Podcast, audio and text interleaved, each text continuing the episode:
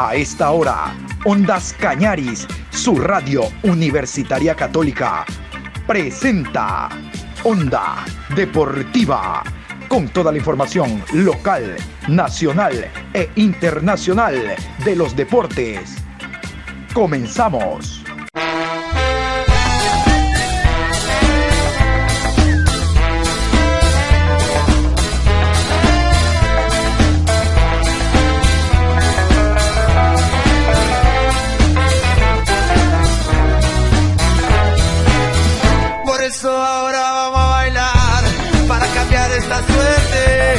Sabemos gambetear para ausentar la muerte. Vamos a bailar para cambiar esta suerte. Si sabemos gambetear para ausentar la muerte. Hola, buenas tardes. Aquí estamos hoy martes 23 de marzo, programa 698 de Onda Deportiva. Tenemos como siempre mucha información Vamos a hablar de la selección ecuatoriana de fútbol, vamos a hablar de cómo se empiezan a preparar ya los equipos aprovechando esta para, hablar parte de lo que fue la fecha número 5, lo que nos dejó. Y vamos a comenzar precisamente con el tema selección. En la mañana hablábamos de la selección boliviana que se encuentra ya en territorio chileno, llegó a Santiago de Chile, ahí realiza los entrenamientos. Para el próximo día 26 ir al estadio El Teniente, esto es en Rancagua, el partido que tiene ante la selección de, de Chile. Recuerden que el estadio El Teniente de Rancagua es sede oficial del conjunto del O'Higgins. Espera César Farías, como escuchaban ustedes en la mañana, agarrar el nivel deseado en la eliminatoria y Martín Lazarte no se queda atrás. Martín Lazarte hace su primera convocatoria, convoca a jugadores no solo a nivel de Chile, sino a nivel de América. Difícilmente pueden llegar los de Europa, el mismo problema que tenemos nosotros con Gustavo Alfaro, ni jugadores eh, eh, europeos, peor de la Premier. Nosotros tenemos ya también un par de jugadores por allá, pero el tema de la pandemia impide en su totalidad tener a los jugadores de un mismo país. Hay que empezar a barajar opciones, que es lo que hace Lazarte, no teniendo a las estrellas Sánchez em, y compañía, el hombre llama a jugadores que actúan en el fútbol mexicano y dentro del territorio chileno. Evidentemente jugadores con mucha experiencia que acaban de actuar en Copa Libertadores segunda fase, algunos clasificados a la tercera, Copa Suramericana, es decir, tratando de sacarle el mayor provecho a esta jornada doble que sí la va a tener Chile con dos rivales, la selección boliviana también, a diferencia de nosotros, nosotros tenemos un solo partido el próximo día lunes en la ciudad de Guayaquil ante la selección boliviana. Pero vamos a continuación con un informe que nos llega desde Chile respecto a la nómina jugador por jugador y a la opinión que se recoge por parte de periodistas chilenos sobre lo que puede dar esta selección. Recuerden, primera convocatoria de Martín Lazarte. Él es uruguayo, actuó en algunos equipos chilenos, ha dirigido mucho tiempo en Chile y es por eso que dada esa, ese vínculo directo que tiene con la sociedad chilena, fue la primera opción que barajó la Federación Chilena de Fútbol. Aquí la nómina y el informe. Hay nómina de la selección nacional para los eh, partidos de eh, la selección chilena, para el partido ante Bolivia en eh, el Estadio del Teniente. Va a ser en definitiva el próximo 26 de marzo en este partido que había sido oficializado por la selección, por la Federación Boliviana y ahora ya fue oficializado por la selección nacional, por la Federación de Chile que tiene esta nómina, la primera nómina de Martín Lazarte para este encuentro amistoso. Claudio Bravo del Betis Gabriel Castellón de Huachipato y Brian Cortés de Colo Colo serán los arqueros. Sebastián Vegas de Monterrey de México, Zorroco del Fatih de Turquía, Daniel González de Santiago Wanderers, Gary Medel del Boloña de Italia, Valver Huerta de la Universidad Católica, Eric Wimberg de Unión La Calera, José Pedro Fonsalía de la Católica y Jambo Seyur de Coquimbo Unido entre los defensores. Pablo Galdames, que tendrá su oportunidad en la selección adulta de Vélez Arfield de Argentina. César Pinares de Gremio de Brasil. Ignacio Saavedra, Tomás Alarcón, Pablo Parra, Ángelo Araos de Corinthians de Brasil, Luis Jiménez y Clemente Montes entre los de eh, mediocampistas, de los volantes de esta nómina. Y entre los delanteros está Brian Carrasco de Palestino, Fabián Orellana del Real Valladolid de España, Carlos Palacios del Inter de Brasil, Jan Meneses del León de México y Ángelo Enríquez de la Universidad de Chile. Hace minutos nada más, está calentita, recién salida del horno. Esta nominada de Martín Lazarte, que tiene algunos jugadores ausentes. Usted dirá, bueno, ¿qué pasa con Alexis Sánchez? ¿Qué pasa con Maripán? Bueno, hay jugadores que son de países, por ejemplo, con Charles Aranguis en, en Alemania, son jugadores que están en medios donde eh, de donde vengan, y Serralta, por ejemplo, en Inglaterra también, desde donde vengan, eh, tendrán que hacer 14 días de cuarentena a la vuelta de su viaje, entonces por eso llegaron a un acuerdo ahí para, para no llamarlo. Y otros nombres que están, uno dice, Paulo Díaz, ¿qué pasa? Calado, no, no necesita probarlo, ¿no? Sí, a ver, hay varias cosas interesantes en esta nómina. Primero se hablaba mucho que iba a ser solamente nómina local. Aquí pudimos ver que igual llama europeos, como en el caso de, Claudio Bravo, algunos que juegan en México y lo que explicaba también Gastón, que en el fondo no pueden haber jugadores que militan tanto en Inglaterra como en Alemania por este tema de la cuarentena obligatoria que tienen que hacer al ingresar al país. E Italia, se preguntarán ustedes, por Arturo Vidal, que se está recuperando de, la operación que tiene, y Alexis Sánchez, que no le dieron permiso. Más allá del tema de la cuarentena, eh, específicamente lo de Alexis es porque no le autorizaron a, venir. ¿usted qué le pareció la nómina? Me gustó la nómina. ¿Ya? Me, gustó sabiendo obviamente que hay eh, imposibilidad de contar con algunos de los más calados, que a esta altura tienen que demostrar por qué son los calados. Esto es un proceso que ya está más pensado en precisamente lo que habló eh, Lazarte, la regeneración. Juntar a Tomás Alarcón, que es uno de los jugadores jóvenes emergentes, incluso con gol de O'Higgins, con un Luis Jiménez que ya está consolidado, pero que también tiene que probar que está en condiciones de poder ser parte nuevamente de una selección chilena competitiva. Es un eh, abanico abierto el de las artes, en donde tiene a Bocellur, en donde está Bimber, en la misma situación quizás faltaron algunos otros nombres, siempre faltan, Leandro Díaz, por ejemplo, haberlo eh, incluido, eh, Simón González también, haberlo incluido en esa situación, pero es la primera nómina, es un primer partido amistoso, un rival que acá en Santiago se le debiese superar. Y la para del campeonato hay que aprovecharla, les contábamos. Hay unos clubes que van a hacer una mini, mini, mini, mini, mini pretemporada. Por ejemplo, el Aucas Ayer teníamos contacto con la ciudad de Quito y el técnico Héctor Vidoglio prácticamente está trabajando con todo el plantel de 30 jugadores. Si por ahí se le pudo escapar alguno a Darío Tempesta, empieza el borra y va de nuevo en base a lo que él observó, enfrentando a Guayaquil City como local y enfrentando como visitante al Manta, partido que empató, eh, que finalizó empatado a uno. Por lo tanto, hay que revisar Recuerdan ustedes la rueda de prensa que escuchábamos el día de ayer con participación de Ondas Cañaris. Él descartó la posibilidad de contratar un nuevo jugador, por lo menos en esta primera fase. El libro de pases se cierra este 26 y difícilmente puede llegar alguien, por lo menos ahora, al equipo auquista. Vamos a ver qué pasa en la segunda cuando se vuelva a abrir el libro de pases. Y otro equipo también que está trabajando en relación a reforzarse aprovechando la para para que haya la identificación del jugador con el equipo es el conjunto del Manta. El Manta, en el Manta ha llegado un nuevo arquero, Cristóforo. Él se llama Federico Cristóforo. Ha llegado al equipo, 31 años, uruguayo, después de que no le fue bien a Hamilton Piedra. Recuerden que Piedra tapó el partido anterior pero un equipo, decían viejos directivos del fútbol ecuatoriano, se arma de atrás para adelante. El arquero es sinónimo de solvencia, de garantía, y es por eso que no corre riesgos eh, frías y contrata y convoca a este arquero para que le dé la seguridad que necesita el plantel. El Manta eh, realmente que tiene un equipo muy interesante, muy compensado en defensa, mediocampo, en delantera. Miren ustedes que José Angulo, el Team Angulo, está trabajando en estos momentos con la selección nacional, trabajando en microciclos. Hay gol en la delantera, está Vinicio Angulo también, otro de los jugadores que, aprovechando esta para del campeonato, Manta recién ascendido, pueden obtener los resultados deseados. ¿Cuáles son?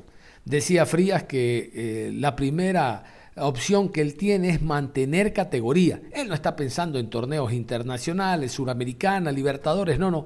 Lo primero es llegar y afianzarse en la primera categoría A del fútbol ecuatoriano. Ya el próximo año se verá, pero la idea del técnico argentino por ahora es tener un equipo sólido, tratar de mantener la localía, arañar algún punto visitante y estar por lo menos en mitad de tabla.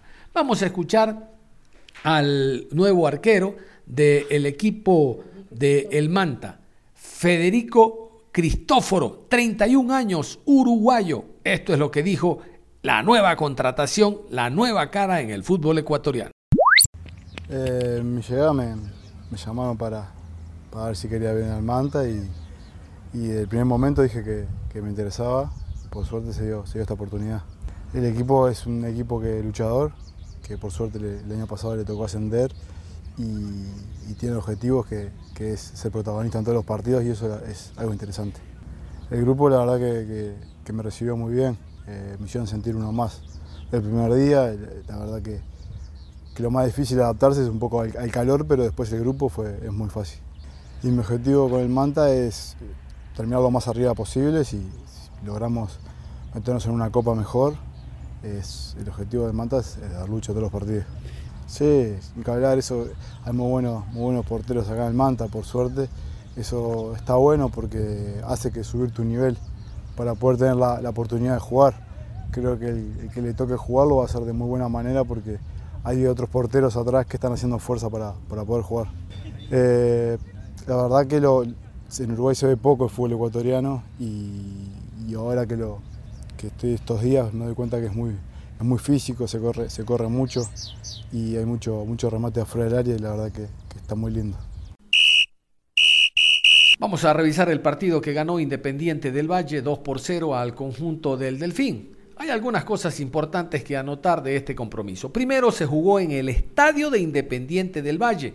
Fue el debut oficial ya de Independiente del Valle en su escenario deportivo allá en Sangolquí contarles que para la historia el jugador eh, Farabelli anotó la primera conquista y queda registrado como el primer gol de Independiente del Valle en su estadio. El segundo fue de Byron Montesinos, el jugador paraguayo. Bien por Independiente, que venía a mitad de semana de lograr su clasificación a siguiente fase de Copa Libertadores después de golear 6 por 2 al equipo de Unión Española. Muy poco fue lo que pudo presentar el conjunto de El Delfín. Realmente que el equipo necesita una mayor preparación. Esperemos que estas dos semanas lo ayuden mucho al equipo de Paul Vélez. Y casualmente algo de esto fue lo que eh, su asistente técnico habló en la rueda de prensa en torno a lo poco que ofreció el conjunto. Hubo chispazos, lagunas, nada más, pero nada consistente como para poner en peligro la victoria del equipo de los Rayados del Valle. Vamos a continuación con la rueda de prensa del conjunto del Delfín. bueno, pienso que a nosotros se nos ha venido haciendo difícil los partidos eh, por la falta de definición, ¿no? por lo que no encontramos a lo mejor ese jugador que nos pueda dar la tranquilidad para poder eh, marcar uno u otro gol y creo que tenemos también que seguirnos adaptando a lo que eh, tiene que ser Delfín hasta encontrar un funcionamiento que a nosotros nos deje eh, tranquilos. Creo que van a pasar estas fechas. Pero de aquí a más creo que ya no podemos perder. Yo creo que hoy perdimos nuestro segundo partido y, como hemos hablado, en la primera parte se puede perder tres, cuatro partidos y los otros pues no hay que perder. ¿Qué tanto le cambió el plan con el, con el gol al, al comienzo del, del Independiente? Eh, ¿Y por qué eh, vimos un Delfín un poco más intenso en el, en el segundo tiempo que en el, que en el primero? Buenas tardes.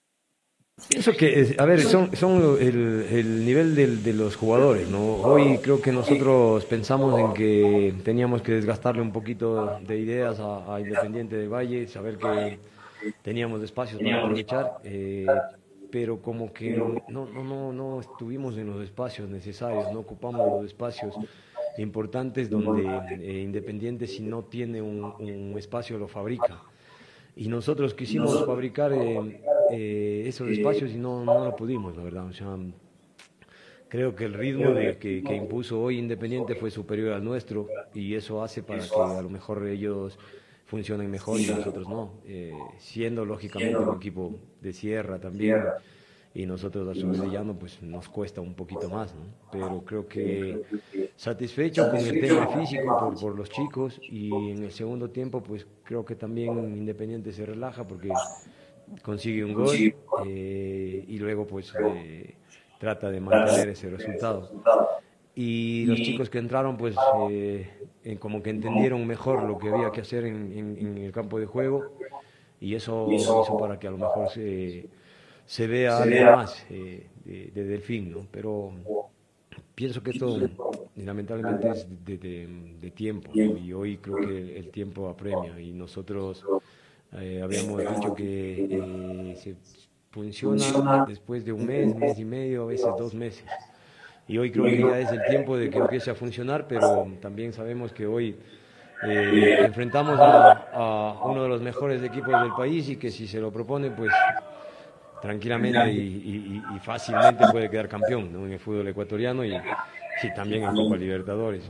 Entonces, hay que estar tranquilos, creo que se jugó contra un, gran equipo y que va a ser firme candidato para, el campeonato, pero nosotros también queremos lograr algo importante y, hay que pensar en, en ganar a los grandes también.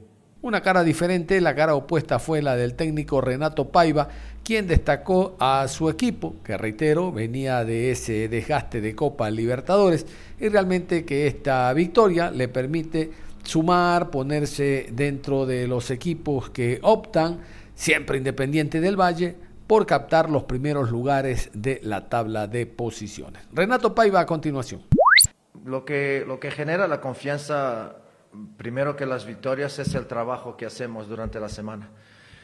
Eso nos genera mucha confianza y nos generó confianza en el inicio también. Solo sabíamos que necesitábamos de algún tiempo de adaptación, de percepción de este campeonato, de relación jugadores-entrenadores y entrenadores-jugadores. Y como he dicho en la rueda de prensa en prepartido, en rueda de prensa en prepartido uh, que um, cuando perdimos uh, estábamos no tranquilos, estábamos tristes, pero conscientes de lo que estábamos haciendo, como estamos ahora y no pensamos que esto es, va a ser siempre así. La verdad es que el trabajo se está reflejando en el, en el campo y en los partidos, estamos haciendo goles, cosa que no hemos hecho uh, en, los partidos que perdimos, fallamos muchas oportunidades, estoy siempre hablando de lo mismo, pero es la realidad.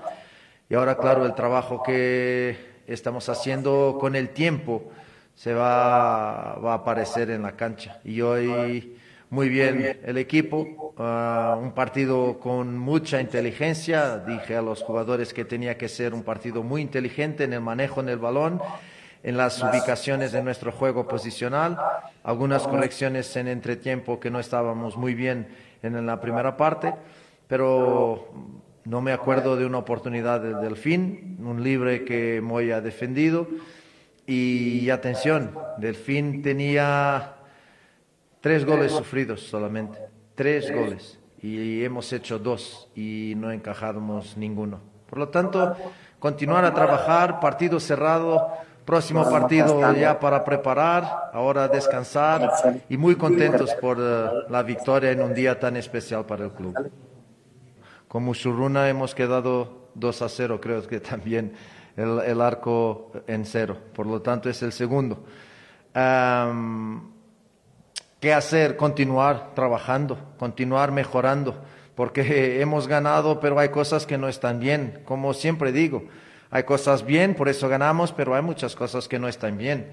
Y continuar a percibir eso, analizar el partido, estudiar el partido, corregir eh, lo que no está bien, como hemos hecho en los otros, y así progresamos.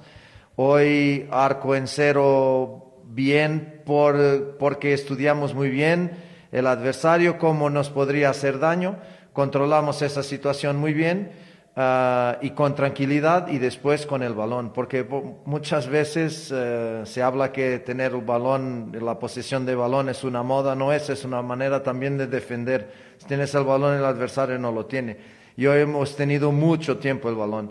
Por lo tanto, trabajo, trabajo y más trabajo, seriedad de nuestra parte, profesionalismo de nuestra parte y en especial de los jugadores que quieren continuar a desarrollar su juego quieren continuar a evoluir como jugadores, como equipo y, bueno, partido a partido.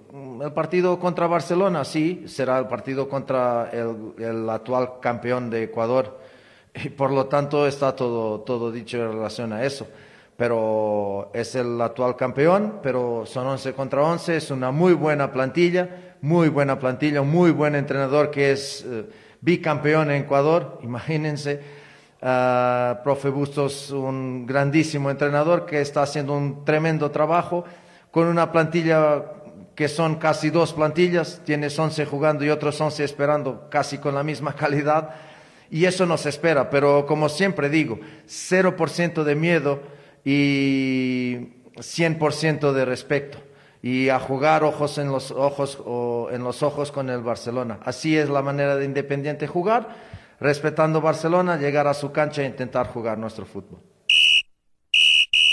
Y hay un partido del cual se está hablando mucho aún, el encuentro Emelec ante el conjunto de 9 de octubre porque Emelec venía con un invicto hasta antes de este compromiso, porque 9 de octubre no lograba encontrar, no lograba ensamblar la idea que tenía el técnico Juan Carlos León, el Pechón León.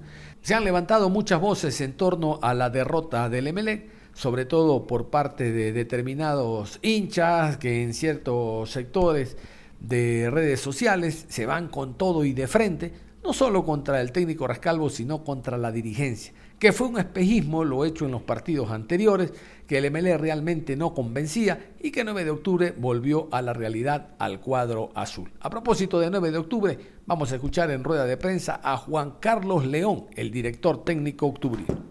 Tuvimos un partido duro, difícil, sabíamos que iba a ser así, sabemos lo que es jugar aquí en el Capuel con MLE, es muy complejo, pero lo habíamos planificado así. Sistema y sobre todo la estrategia que usamos era para que no nos hicieran daños, cerrar líneas de pase. Sabíamos que las bandas de ellos eran muy fuertes y nosotros si tapábamos las bandas y no lo dejábamos que nos metieran pases entre líneas con juego interior, creíamos que íbamos a tener posibilidades, ¿no? Y tal cual se dieron, porque si se dan cuenta, nosotros tuvimos unas tres o cuatro contras que de no mediar por no ser un poco más fino, hubiesen terminado en gol. Gracias a Dios se dio el triunfo. Creo que nosotros trabajamos para eso durante toda la semana. Unas felicitaciones a los muchachos que son los que hicieron posible esto. Y bueno, a seguir sumando, ¿no? Gracias a Dios logramos los tres puntos, que para nosotros cada partido es una final. Nosotros habíamos analizado el partido, sí, lo conversamos entre semanas. Lo primero era tapar el 5 de ellos, ¿no? Que no tenga juego interior, porque ellos siempre juegan con un eje que es el que le da juego. En este caso podría ser Arroyo o podría ser Rodríguez, ¿no? Que son los que más se tiran ahí un poco de eje, ¿no? Y las bandas, obviamente, ¿no? Tanto Romario Caicedo como como el chico de la izquierda, este, este muchacho pasa bastante, ¿no? Son muy profundos ellos, ¿no? Entonces, nosotros lo que tratamos es de que Carabalí, tanto como en este caso el chico de, extremo izquierdo, no nos hiciera mucho daño. No podíamos sostener todo el partido para que no nos hicieran daño. Fue difícil, fue complejo poder sostenerlo, pero creo que lo hicieron bastante bien los chicos. Por eso tratamos de refrescar para el segundo tiempo las bandas, porque el trabajo de nuestros extremos fue muy exigente y de nuestros laterales, ¿no? Sí, nunca renunciamos al ataque. Por eso jugamos con dos delanteros, porque sabíamos que nos iba a quedar una. Sabíamos que ellos que jugaban expuestos en la parte de, en la parte de, defensa y que a veces quedaban mano a mano, ¿no? Gracias a Dios se dio y ahora, bueno, a disfrutar el resultado porque después lo que se viene es más complejo. Realmente sí, no, no tuvimos un arranque de lo mejor, cuando tuvimos un arranque con dos pérdidas, pero si se dan cuenta, en los dos partidos que nosotros perdimos, primeramente con Liga, nosotros creo que hicimos un buen partido, más allá de merecer o no merecer perderlo. Creo que si nosotros estuviéramos un poco más concentrados, hubiésemos traído un empate. ¿no? El partido con Muchuruna fue un partido muy accidentado. Para nosotros ese partido fue donde tuvimos el cúmulo de errores y tampoco nos metíamos una. Terminamos perdiendo el partido más por errores nuestros que por virtud del rival. Y el partido anterior con técnico y después con el Olmedo, nosotros ahí mejoramos mucho, nos convencimos de lo que nosotros podemos hacer. Nosotros somos un equipo que va a ser jodido para cualquiera. Nosotros somos un equipo muy ordenado, somos un equipo que corre mucho, es muy intenso y nosotros cuando tenemos la oportunidad hacemos daño arriba. Atribuyo a que ganamos nuestro primer partido y eso nos dio el convencimiento y sobre todo nos dio la motivación para poder eh, convencernos de que podemos hacer cosas importantes. ¿no? Con el triunfo del día de hoy Creo que este equipo se va a ir para arriba. Esperemos el próximo partido con AUCA ratificarlo en casa. Ismael Rescalvo, como siempre, hablando de que este es un eh, equipo en construcción, de que los cambios, las variantes, de que espera que el próximo partido sea eh, del agrado total, no solo del cuerpo técnico, sino por parte de la hinchada, que se está trabajando en aquello. Siempre hay excusas, nunca asume la culpa el técnico Rascalvo. Bueno, yo le pongo lo que dijo él después del partido. Bueno, yo creo que se juntan las dos cosas, ¿no? El primer tiempo, la falta de profundidad nuestra, sobre todo para, para llegar rápido a la espalda de su última línea, que estaba por momentos muy adelantada como en el segundo tiempo, pero nos costaba interpretar esos pases diagonales a los extremos para poder eh, llegar, llegar con profundidad al área y poder finalizar una jugada. ¿no? También es cierto que el, rival también en el planteamiento defensivo que ellos eh, pusieron en, juego, también, como digo, fueron muy agresivos, fueron al límite, se, se, permitió, el árbitro permitió muchas, muchas interrupciones y, también el rival eh, jugó su partido, sabía que, que quería hacer un partido largo, un partido eh, con interrupciones. Nosotros nos costó eh, encontrar ese ritmo de juego alto por, por tanta para. El segundo tiempo tuvimos mayor continuidad, tuvimos eh, con 0-0 una, una ocasión muy clara de Alexis, que estoy seguro que si hubiéramos hecho el gol, probablemente el partido hubiera cambiado de manera radical. Y bueno, al final esa, esa jugada, un error, un error nuestro, una jugada que tenemos eh, planteada de una manera determinada y bueno, ahí decidimos hacerla, hacerla en corto, se perdió ese balón y el rival, pues esperando esa contra, nos hace el gol, ¿no? Sí, buscábamos con, con los cambios mayor profundidad en el, en el, segundo tiempo porque sabíamos que ellos al jugar con defensa adelantada podíamos, eh, eh, con movimientos verticales y profundos, precisos de los extremos, poder generar esas, rupturas. Eh, Carabalía tiene un gran desgaste, igual que Sánchez. Decidimos ganar esa profundidad con Las y con, y con Caicedo, con el jugador esa pierna natural, teniendo a, dos delanteros nueves en el área. Buscábamos llegar a laterales y, esos envíos al área para poder finalizar las acciones. Eh, Pancho es cierto que también entró con el partido ya bastante con un ritmo alto, le costó también adaptarse a ese, a ese ritmo y, Alejo tuvo un, buen desempeño, sobre todo en, a la hora de fijar a, los centrales, de moverse a la espalda de los, de los mismos. Pero sí es cierto que, los cambios nos activaron en ataque. Es cierto que en defensa nos costaba retornar por, los, por las zonas laterales, los repliegues, nos costaba un poco. Pero bueno, eh, como digo, hay que, hay que ya eh, limpiarnos la cabeza, eh, pasar página, analizar los errores, ajustar algunas cosas y ya pensar en el futuro. Bueno, pues intentaremos recuperarnos físicamente del partido de hoy. Es cierto que hemos tenido una seguidilla importante con, con una tensión y un desgaste emocional también eh, altísimo. Y bueno, trabajaremos eh, toda la semana, como digo, para recuperarnos, trabajar algunos, algunos ajustes para, para seguir creciendo como equipo, mejorar, que siempre, como digo, eh, la victoria y la derrota siempre hay que hacer un análisis en frío y, con, argumentos para poder seguir trabajando y, mejorando. Llevamos un año y, un mes sin, sin perder de, locales, sabíamos que era una racha importantísima, queríamos alargarla, pero bueno, eh, no, no, hay, no hay que darle más vueltas, hay que, hay que esta semana a trabajar bien y a preparar lo que nos viene, que es importante. No hay tiempo para más. Cerramos la información deportiva a esta hora. Los invitamos a que continúen en sintonía de Ondas Cañaris. Ustedes y nosotros nos reencontramos en cualquier momento.